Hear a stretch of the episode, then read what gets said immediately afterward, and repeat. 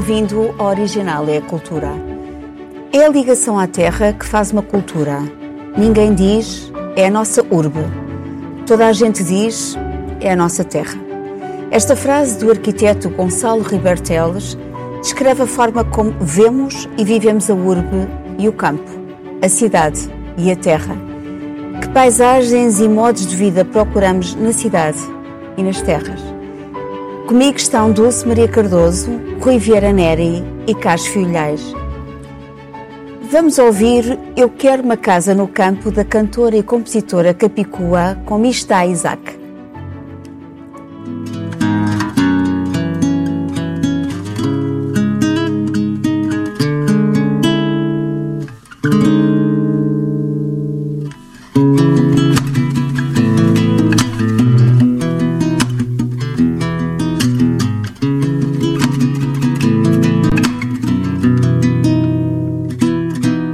Quiero casa no campo como Elis Regina Plantar os discos, os livros e quem sabe uma menina. Por mim até podem ser mais Um amor como os meus pais. Os dias como os demais Sem serem todos iguais. Casa no campo com a porta sempre aberta. Deixar entrar amigos Partir à descoberta. Ter a minha cama grande A colcha predileta e um cão desobediente Em cima da coberta eu quero uma casa completa Com um pedaço de terra e com espaço quero tempo Adormecer na relva, longe da selva de cimento. Eu acrescento que quero cultivar mais do que mero conhecimento. Quero uma horta do outro lado da porta e quero a sorte de estar pronta quando a morte me colher.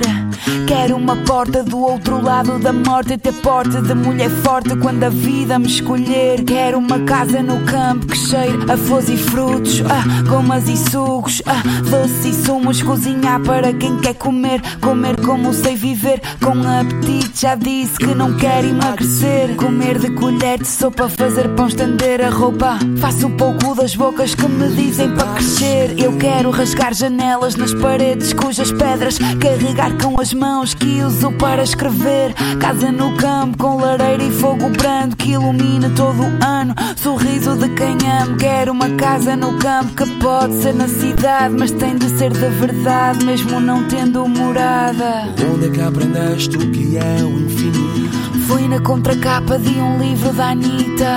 Diz-me qual é o teu perfume favorito? Pão quente, terra molhada em manjerico. Onde é que aprendeste o que é o infinito? Fui na contracapa. Quero uma casa completa com um pedaço de terra e com o espaço quero o tempo, adormecer na relva, longe da selva de cimento. A cidade e o campo são polos opostos de impossível ou difícil harmonia ou podem ser conciliados, Carlos? Bem, de facto há uma dicotomia, não é? O, o nome deste programa é ajustado à cidade e, as cidades e há uh, o campo, as terras. Um, e, e deixem-me contar um pouco do, do meu caso pessoal. Enfim, não tem nada especial, mas eu sou da cidade. Nasci no meio da cidade de Lisboa, no sítio onde nascer, nas, nasceram e nascem muitos portugueses, que é a maternidade de Alfredo da Costa, que é uma verdadeira fábrica de portugueses. Mas porquê é que eu nasço na cidade? Eu nasço na cidade nos anos 50, nos idos de 50, eh, por uma circunstância que foi um, um, tempo de grande dificuldade no campo, de imigração, digamos, de, de, de muita gente para do campo para a cidade. E vivia-se mal no campo, e ainda hoje se vive mal no campo. E, o, e os meus pais, os dois do norte, a minha mãe é de Vidago, uma aldeia perto de Vidago, terra da água, o meu pai é de uma aldeia perto da Régua, terra do vinho, conheceram-se em Lisboa. Precisamente num sítio também central em Lisboa, no Mercado da Ribeira. A minha mãe estava numa loja de uma tia que vendia legumes e fruta, e estava, portanto, a vender, o meu pai estava a comprar. e eu e os meus irmãos somos uma espécie de mais-valia dessa transação comercial. Essa é a minha origem. No mercado Nasci no mercado. Ribeira, há um negócio de amor. Nasci no mercado. Agora, eu em pequenino, enfim, com grandes viagens de comboio, Porto, linha de água, Tua, lá ia à terra da minha mãe, também à terra do meu pai, e eu devo dizer que, que não gostava. Eu, eu fiquei urbano desde pequenino, porque saímos de uma casa classe média, média baixa, eh, para um sítio que não tinha condições, quer dizer, era, era, era uma coisa. E assistia também à vida que era lá. Eu lembro das vendimas do Douro, quer dizer, que era uma coisa penosa, sob um sol rigoroso, uh, a comer uma côdea com uma sardinha, etc. Tenho essas memórias de infância. Agora, os tempos mudaram um pouco e, e, a pergunta é se pode harmonizar a cidade e, o campo. Bem, continua a ser Uh, continua a ser mundos diferentes, embora as tecnologias permitam hoje a quem tem meios fazer teletrabalho no campo. Mas eu direi que não é, uh, digamos, uma saída para todos, com certeza. Eu, eu, por exemplo, moro atualmente na periferia de Coimbra e, e a 2, 3 quilómetros praticamente o campo, reúne no melhor dos mundos, o, o, campo e a cidade. Mas, por exemplo, as condições de internet até há bem pouco tempo era por uma linha telefónica, quer dizer, apesar de estar ali perto de uma cidade. Portanto, essa coisa do lugar idílico do campo, uma pessoa poder trabalhar, eh, enfim, ainda há muito, muito, muito caminho para lá ir e depois o, o enfim, a maior parte das pessoas tem emprego é na cidade ou perto da cidade, etc. Por outro lado, na cidade eh, pode-se fazer, digamos, algumas localizações campestas, chamadas hortas urbanas. Eu também tenho uma pequena horta, a minha mulher trata. Eh, eu, como disse, sou mais urbano que rural, mas as hortas urbanas é uma magnífica ideia, porque permite, sei lá, permite várias coisas, cultivar os próprios alimentos, de, uh, exercício físico, vida saudável, esperar ao ar livre, e ainda bem, estamos em ano de, estamos em ano de eleições autárquicas, algumas autarquias têm uh, proporcionado essa, uh, essa, digamos, esse campo na cidade, de algum modo. Portanto, é uma, são magníficas iniciativas. Agora, em Portugal, só para terminar, há um problema que é muito mais cidade do que campo. Quer dizer, em território há muito mais campo que cidade, mas onde é que estão as pessoas? As pessoas estão, no, estão na cidade, e muito em particular na minha opinião, de modo excessivo nas duas chamadas áreas metropolitanas. Cerca de 45% da população portuguesa está em Lisboa e Porto. E isso é um país muito desigual, um país muito desequilibrado e, portanto, temos de pensar, e eu acho que fala-se muito em bazucas, etc., mas, mas não há planos, digamos, de coesão territorial. Fala-se muito disso, mas na prática não existe. A cidade continua a atrair as pessoas e, e, e, às vezes, quando se fala desse regresso ao campo de alguns, é muito localizado de algumas pessoas, digamos, onde há trabalho, onde há condições de vida, continua a ser nas cidades, eh, e, e eu acho que devíamos pensar o assunto de campos e cidades. Devíamos, se calhar, pensar em ter uma distribuição mais equilibrada do nosso retângulo. Gonçalo Ribeiro Teles também diz que o homem do futuro que está a nascer por todo lado vai juntar a cidade e o campo, nesta linha de tentativa de juntar estes polos aparentemente opostos, mas uh, conseguir este, como conseguir uh, seguir este ensinamento de Voltaire, até no seu Cândido, uh, juntar o melhor dos, dos mundos possíveis. Uh, Gonçalo Ribeiro Teles também diz que o homem se sublima como jardineiro. Uh, Dulce, tu és mais da cidade ou do campo? Uh, Olha, eu, eu acho que eu já sou uma, constru, eu sou uma construção, uh, como, como aliás a própria cidade é uma construção humana, e portanto eu, eu vivi sempre em cidade, e, e apesar do apelo àquilo que nós normalmente idealizamos como o campo, que o campo não é essa ideia idealizada que temos, um, evidentemente que a minha vida passou-se na cidade. Por isso dizer que sou do campo, apesar da minha família toda ter nascido no tal campo, que é mais, mais correto dizer um meio rural uh, do que no campo. Que, um, a minha família, portanto, descende de um lado de lavradores, do outro lado de, de, de, de pedreiros, uh, mas para construir as estradas, aliás, é uma coisa... Agora, não muito longe da, terra da minha mãe, Trás-os-Montes. Exatamente, a Trás-os-Montes é uma pequena aldeia, portanto, é ali no Conselho de Carrazeira de Anciães, aldeias diferentes, e, e, quando regressei a Portugal, na verdade, eu fui para trás dos montes e o meu primeiro impacto com, com, com o país foi exatamente através dessa, dessa existência rural. A minha avó e o meu avô, apesar de, meus avós maternos, apesar de estarem doentes, ainda tinham, uh, digamos, a casa em funcionamento, ainda tinham muitos animais, ainda tinham muitas terras, o azeite, a adega, aquelas coisas que nós uh, associamos. Uh, o que agora me parece mais interessante é perceber como todos nós estes conceitos mudaram uh, num, num, ano, ou em dois que, vai, que vamos a caminho, por causa da pandemia. Ou seja, uh, a cidade passou a ser outra coisa e o campo passou a ser outra coisa. Isto é muito interessante para não termos certezas, para deixarmos dos nossos choquinhos da, da, das certezas, porque de repente nós percebemos que cada um de nós pode ser muito perigoso, pode ser um instrumento de, que causa sofrimento ao outro, não é? Em termos de contágio. E cada um de nós também percebeu que, esta, que, esta, que o vivermos tão próximos uns dos outros pode ser perigoso. E então foi isso que desvalorizou, de alguma maneira, a cidade, porque a vivência da cidade passou a ser outra. Ou seja, aquilo que a cidade tem para nos oferecer em tempos normais, estando a cidade fechada, não tem muito para nos oferecer. Tem cimento, tem prédios, tem, tem ruas desertas. E, portanto, toda, toda aquela hum, oferta, por exemplo, cultural, que os meios, o interior, como também se diz, não tem, a cidade deixando de ter, o que é que resta à cidade e porque é que o campo, mais uma vez digo, esta ideia idealizada, se tornou tão apetecível e, como o Carlos dizia bem, mais acessível por causa do teletrabalho. Hum, eu gostaria que desta, desta tragédia, não é? Para não ser ainda uma dupla tragédia, nós hum, conseguíssemos aprender alguma coisa com isto. E o que devemos aprender com isto é que a vida nas cidades é muitas vezes desumana. E isto é culpa nossa, porque a cidade é uma criação humana. O campo não é uma criação humana. O campo é uma criação para quem acredita de Deus e o campo, eh, agora, agora estou a falar desta, desta ideia que se normalmente se associa ao campo, do, do espaço, da terra, das árvores, etc. A ideia idílica. Não é? A ideia idílica. A cidade é uma construção humana, não é? E, portanto, de alguma maneira estamos. Uh, o gostar do campo, isto para responder à tua pergunta, gostar do campo ou da cidade tem mais a ver com gostarmos, sentirmos mais próximos da obra humana ou da obra da natureza ou, do, ou de Deus, consoante se acredita.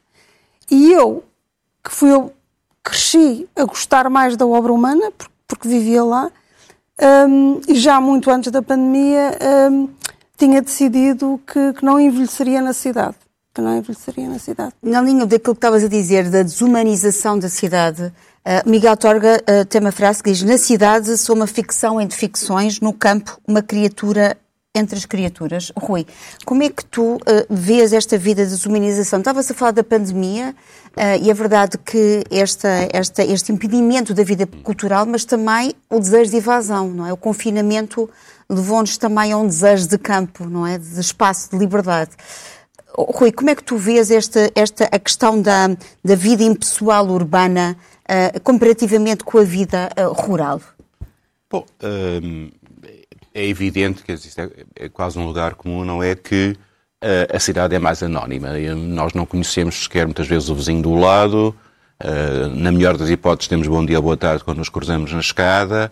E isso numa, numa aldeia, como antigamente nos bairros nos bairros populares das grandes cidades, eh, há relações de vizinhança que, e, e de, de, intimidade e de, de, quase que de segunda família que se criam entre as pessoas que não existem na cidade. Mas eu, eu queria chamar um bocadinho a atenção para uh, uh, a diferença entre ruralidade e campo.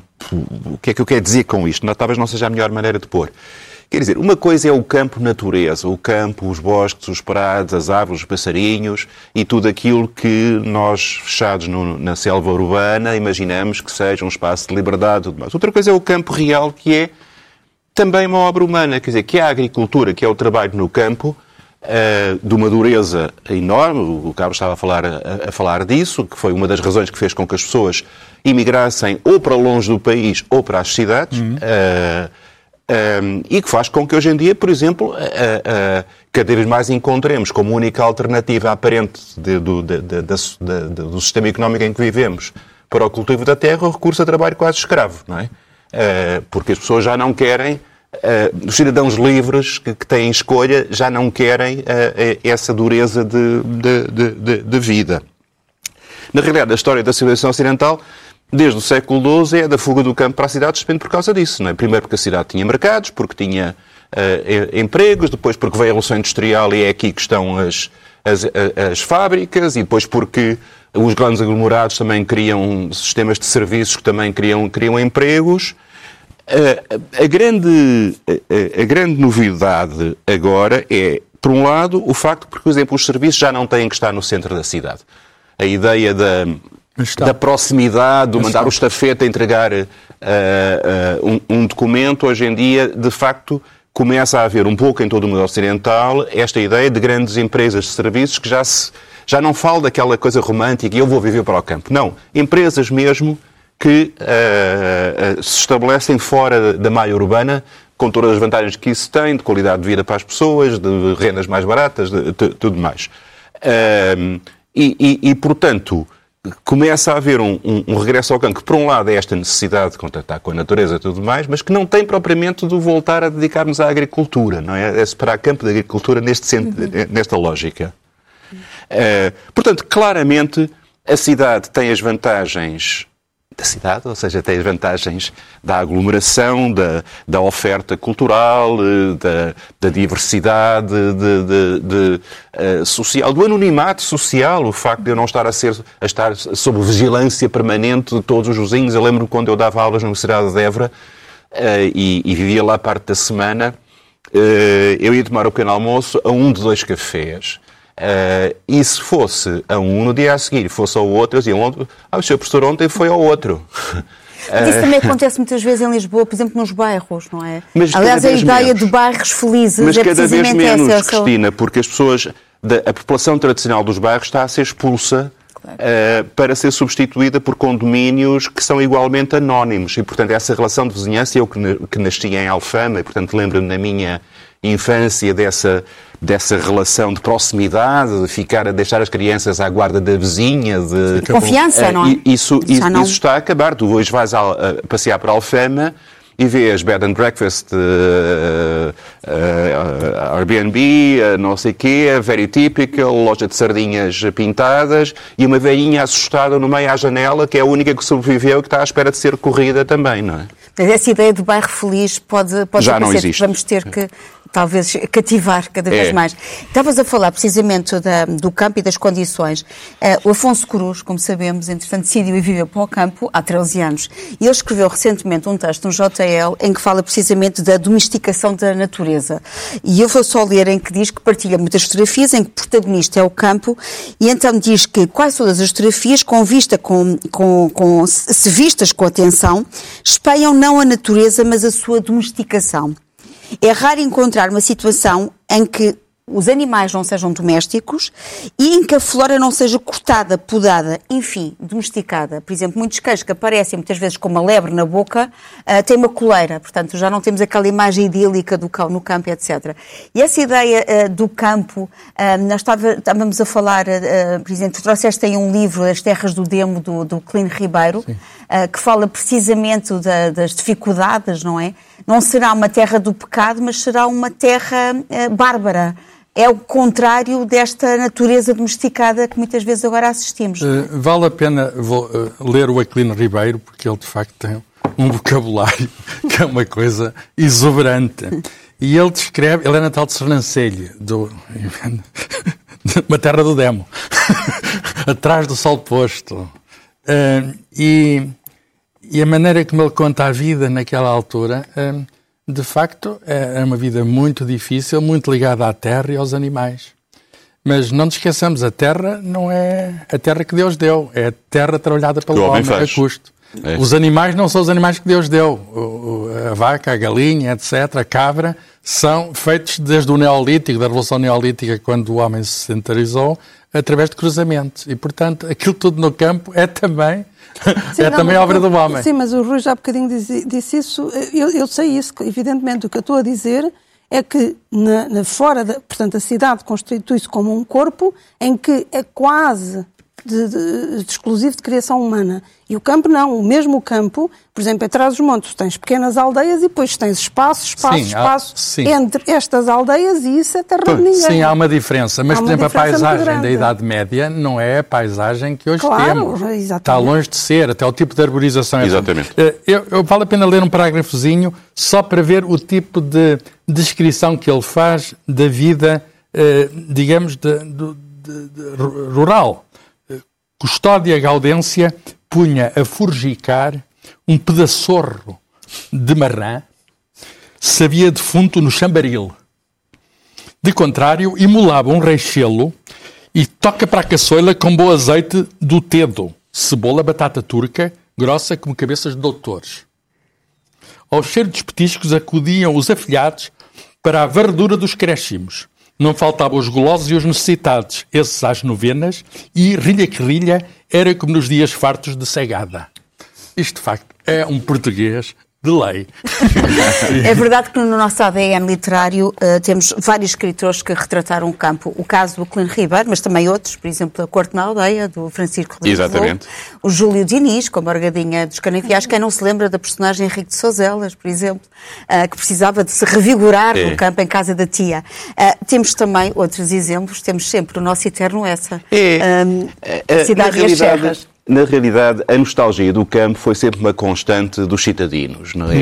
Eh, historicamente. Quer dizer, se vocês pensarem no Rousseau, a meados do século XVIII, com aquela teoria do bom selvagem, não é? A cidade é que estraga o ser humano, ele nasce com virtudes e quanto mais ligado ao campo, mais essas virtudes ficam. Quanto mais na cidade, mais essas virtudes decaem, não é? Ah, e depois, no, na- no- no- os, os primeiros românticos, na Alemanha, aquela italização de chamado Volksgeist, o, o espírito do povo que estaria ali enraizado na terra, como as árvores e as couves, não é? E, e- e quanto mais transplante para a cidade. E, portanto, os urbanos são, em geral, os que fazem descrições mais poéticas do campo. Quem lá vive e sofre, o lá viver, em geral, é menos poético, embora tenha amor à sua terra. Agora, dessa- dessas idealizações saíram coisas muito bonitas. Eu também tenho uma, um bocadinho do, do, das serras, que é o exemplo máximo desta idealização, enfim, romântica, apesar, apesar de se, considerar que o, que o S é um escritor naturalista ou realista, da- do, do campo como uma espécie de pulmão natural da, da, da civilização. E é aquele famoso texto da chegada a Tormes, não é? A grandeza igualava a graça. Para os vales poderosamente cavados desciam bandos de arvoredos, tão copados e redondos, de um verde tão moço, que eram como um musgo macio, onde apetecia cair e rolar. Dos pendores sobranceiros ao carreiro fragoso, largas ramarias estendia o seu toldo amável, a que o esvoaçar leve dos pássaros sacudia a fragrância, através dos muros seculares que sustêm as terras liados pelas eras, rompiam grossas raízes escoliantes, a que mais era se enroscava.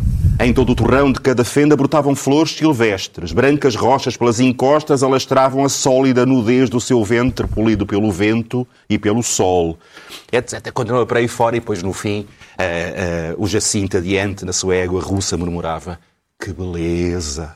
E eu atrás, no burro do Sancho, murmurava que beleza!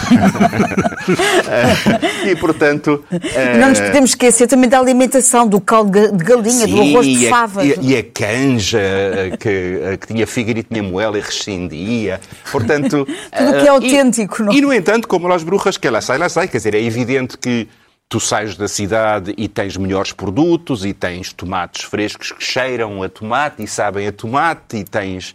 Eh, os enchidos extraordinários e tens o vinho e as couves que não, que não tens num mercado liofilizado da, da- da- da cidade. Uh, mas, na realidade, a diferença começa a ser menor do que nós gostaríamos de idealizar.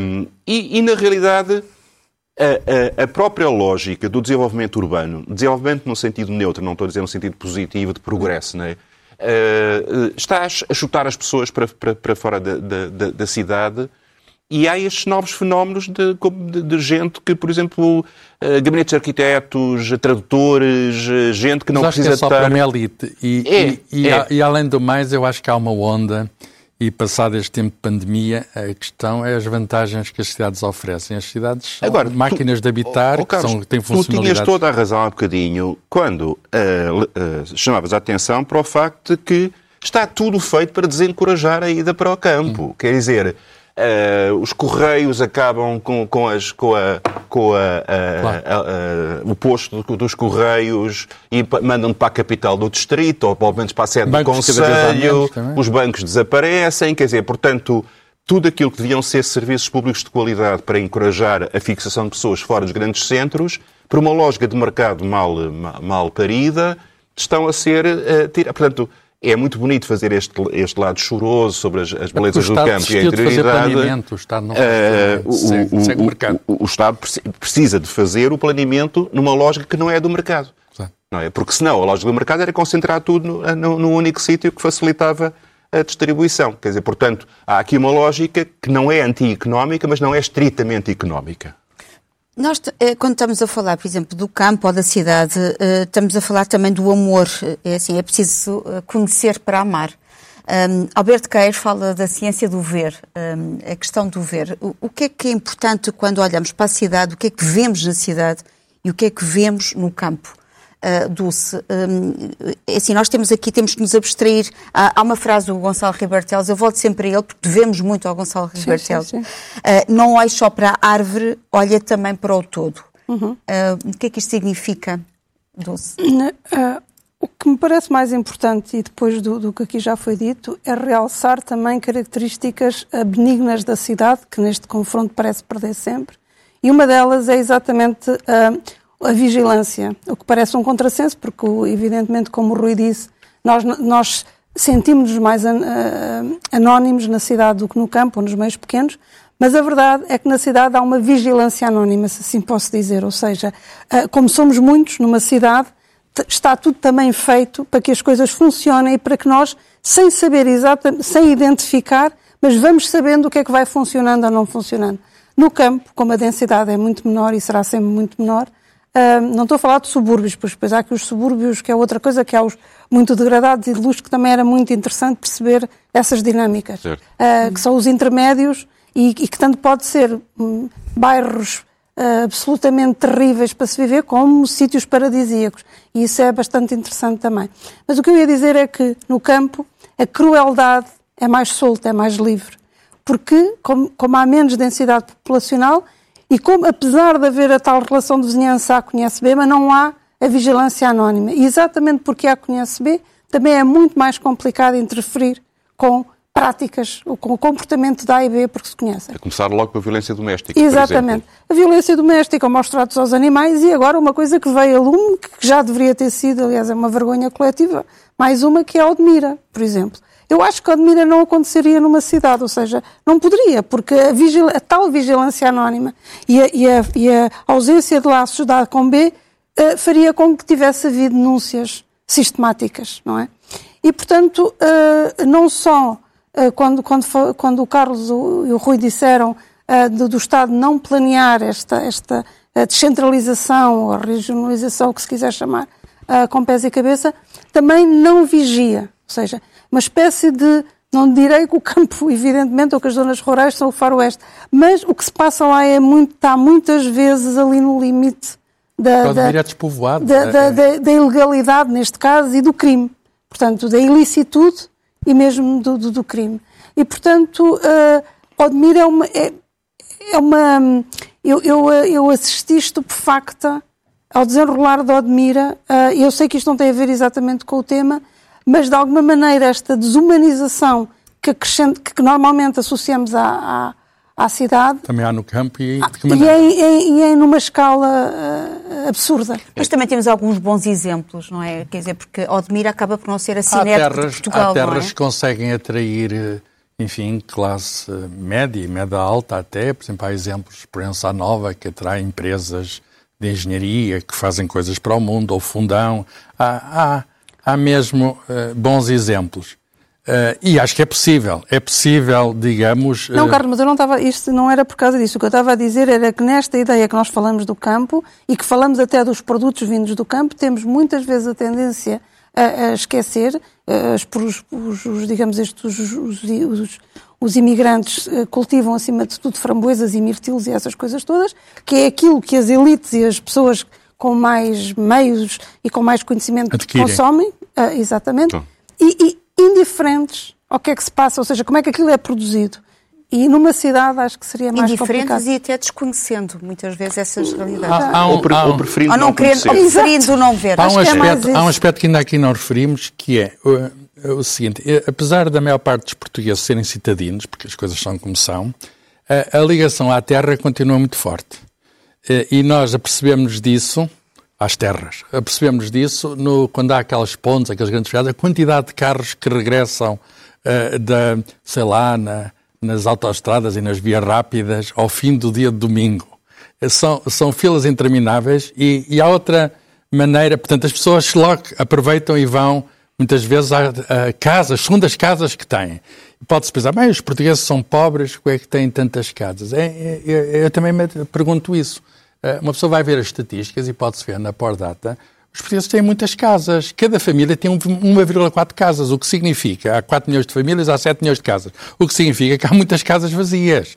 E muitas são, de facto, eh, umas estarão degradadas, eh, mas, mas há outras que são segundas habitações. Sim, a mas há outra coisa curiosa. Cidade, mas a casa da Depois há outra coisa ficou. curiosa. Exato, é, casas antigas. O meu pois. pai, por exemplo, tinha lá uma caseta que aquilo não, não, não, não, não valia. Perguntou-me o que é que fazia aquilo, se eu queria aquilo. Não, não quero, nem terra, nem casa, não quero nada daquilo.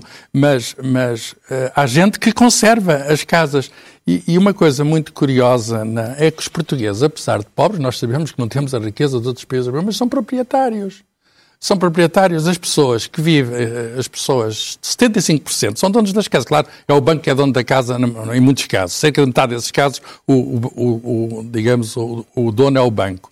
Mas não vemos essa percentagem Uh, noutros países da Europa há mais pessoas a arrendar do que a possuir. Mas isso é uma questão legal, é porque o mercado de arrendamento e a, Também está distorcido, pois, está distorcido. Pois, não é um sinal de prosperidade, não, não é, é, não é, é, um sinal de distorção Mesmo na Europa do Sul, no sei, qual sei, nós sei, gostamos sei, de nos integrar. Sim, sim, sim. Nós, portanto, somos, temos casas, temos casas no campo, etc., e não somos ricos.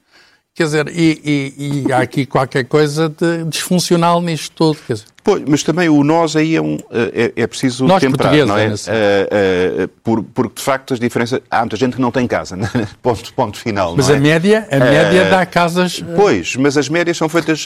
Anulou os extremos, não é? Com certeza, é a galinha... Exatamente, é, e, os extremos, e os extremos em Portugal podem ser muito duros. Os extremos de, de, de falta de, de, de, casa nas cidades podem ser muito, muito, muito Nós duros. vamos passar para as sugestões.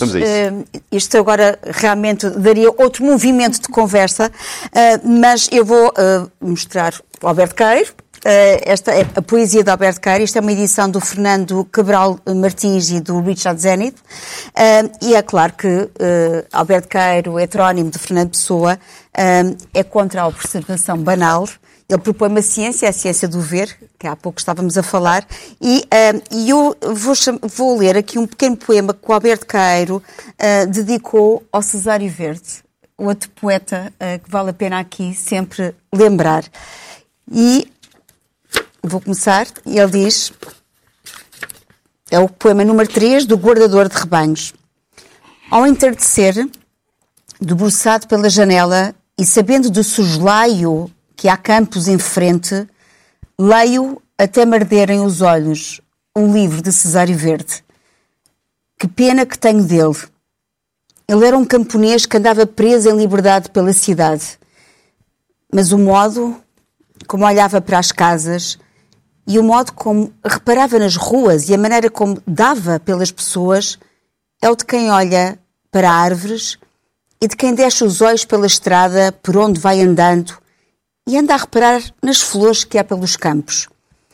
Por isso ele tinha aquela tristeza que ele disse, que ele nunca disse que tinha, mas andava na cidade como quem anda no campo, e triste como esmagar flores em livros e pôr plantas em jarros.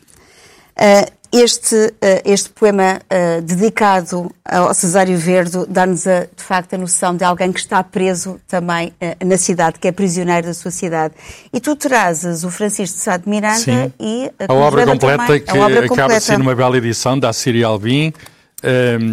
Uh, Francisco Sá Miranda é, como sabem, um, um, um autor quinhentista e seiscentista uh, que inova, uh, digamos, vai fazer um adjornamento da literatura portuguesa, introdutor de novas formas poéticas, etc. E vem a propósito deste tema, porque ele, aqui num, no, a páginas tantas, numa, numa cantiga dedicada a António Pereira, senhor do Basto, quando se partiu para a corte com a casa toda, portanto está a falar da mudança do campo para a cidade, logo daquele tempo ele tem este, este digamos, este, este certo que é famoso, que diz assim, não me temo de Castela, de onde ainda a guerra não soa, mas temo-me de Lisboa, que ao cheiro desta canela o reino nos despovoa. E, portanto, esta história da centralização é muito antiga é. e vai demorar muito tempo a curar. Eu gostava que se curasse, mas não tenho certeza. Sá de Miranda, depois, no final da vida, decidiu também viver para o campo. Exatamente. Aliás, isto é feito com o apoio da Câmara de Amares, município de Amares, onde ele depois tinha uma, teve uma propriedade. Ó Carlos, e que trabalho extraordinário que a Assírio está a, a continuar a fazer com a edição de poesia. É verdade. O David, Mourão Ferreira, o António Ramos Rosa, o Boto. Sim, e- em belas edições, Em grandes edições, Belas muito edições. cuidadas, a fazer um, um- um trabalho que não é, com certeza, muito lucrativo, mas que é, de facto, um grande serviço público. É é preciso conquistar pouco a pouco, não é? Sim. Talvez consigamos, entretanto, criar aqui um fio, não é? Em- que, que vai engrossando. Dulce, trazes Eu, eu uma- salto. um filme. eu salto para, para, para o futuro. Eu trago um filme que se chama Perdido em Marte, eh, do realizador Ridley Scott. de Que é 2015. campo, Marte é campo. Exatamente. Há de um dia ser cidade Ahm, quando nós lá exatamente, exatamente. É porque qualquer dia a discussão não será entre campo e a cidade, mas será. Terra e Marte. Exatamente, será Tu sabes entre. que os marcianos entre existem, somos nós, mas Exato. temos de lá ir. Um, e, e, porque, e escolhi este filme dos muitos, que- mas assim, também por outra razão. É porque aqui no enredo deste filme ah, há um astronauta que se, se- se, é dado como desaparecido, ah, como morto, desculpa, numa missão, e fica sozinho. E a maneira dele sobreviver é cultivar batatas. E, portanto, vai, eh, digamos, a- esta guerra cidade-campo vai dar sempre a isto. É preciso uma terra para cultivar alimento enquanto nos alimentarmos. Cultivar o jardim. Exatamente. Vamos ver. I guarantee you that at some point, everything's gonna go south on you. Ready? And you're gonna say, This is it. This is how I end. Commander, Mark is dead. We have to go now.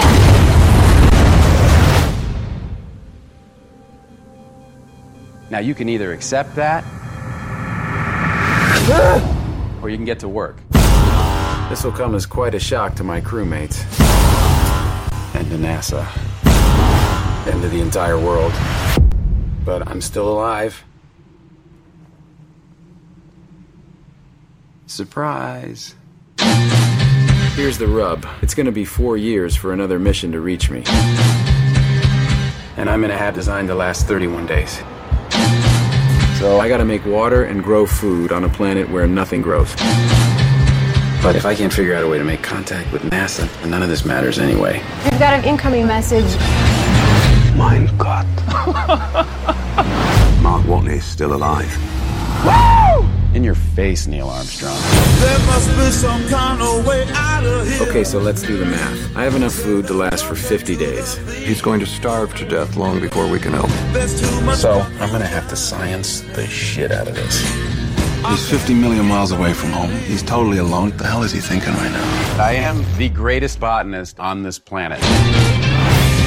I know how to save Mark Watney. But we need the Hermes crew. We either have a high chance of killing one or a low chance of killing six. I'm not risking their lives. It's bigger than one person. No, it's not.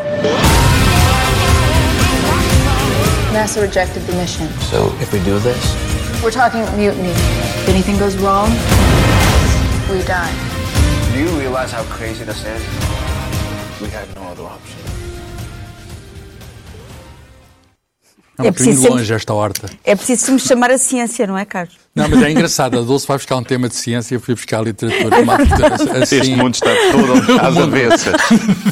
Mas nós temos saudades, não é? Exatamente. Eh, bom, eu volto a- ao velho bucolismo idílico romântico na- no planeta Terra, em Portugal, com o, o Francisco Lacerda, um, um fidalgo da, da ilha de São Jorge, família de proprietários rurais, que depois foi um compositor importante, teve uma carreira de maestro extraordinária em França, mas tinha uma saúde muito fraca. Depois voltou para Portugal, tentou em Portugal fazer uma grande orquestra sinfónica, tentou reformar o sistema de ensino musical, não o deixaram.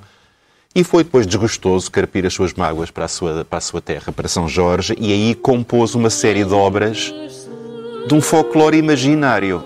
Não são, não é, não são recolhas, que ele também fez, mas não é? É uma espécie de reconstrução ideal do que seria a terra, do que seria o campo, de, de, no, no momento em que isso estava a perder. Portanto, as trovas de Francisco Lacerda, aqui pela Lia Altavila, soprano, e pela Carla Seixas, pianista.